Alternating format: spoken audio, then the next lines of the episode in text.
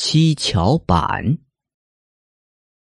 儿子小军突然喜欢上了玩七巧板，而且拼的又快又好，这让大军很有成就感，常常在同事面前夸自己儿子聪明。这一天，大军带了一个女人回家，对小军说：“哎，乖儿子，这是爸爸的同事刘阿姨，快点叫人呢。”女人好像很喜欢小军。捏着他的小脸连呼可爱，小军却充满敌视的望着他，直到大军让小军进屋去玩七巧板，小军才快乐的高呼一声，屁颠屁颠的进屋去了。女人是大军的情人，现在没人碍眼，自然要做些大人爱做的事儿。事后，女人窝在大军怀里，悠悠的道：“你什么时候才肯娶我呢？”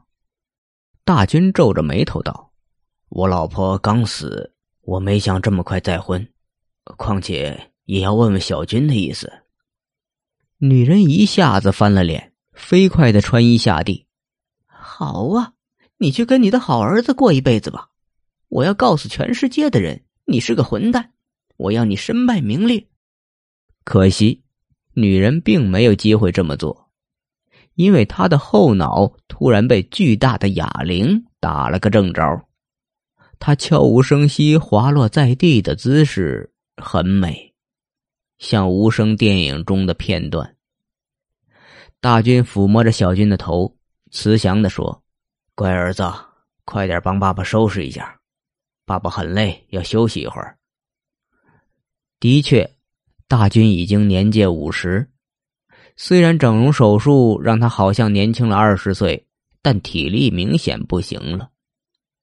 小军很厉害，虽然是个侏儒，但已经二十多岁了，力气很大，喜欢练哑铃。他的智力只有几岁的小孩子的样子，但是玩起七巧板来又快又好。现在他正用练哑铃的手挥舞着剔骨刀。将女人分割的七零八落，他想看看，是不是人体七巧板比平时玩的七巧板更好玩呢？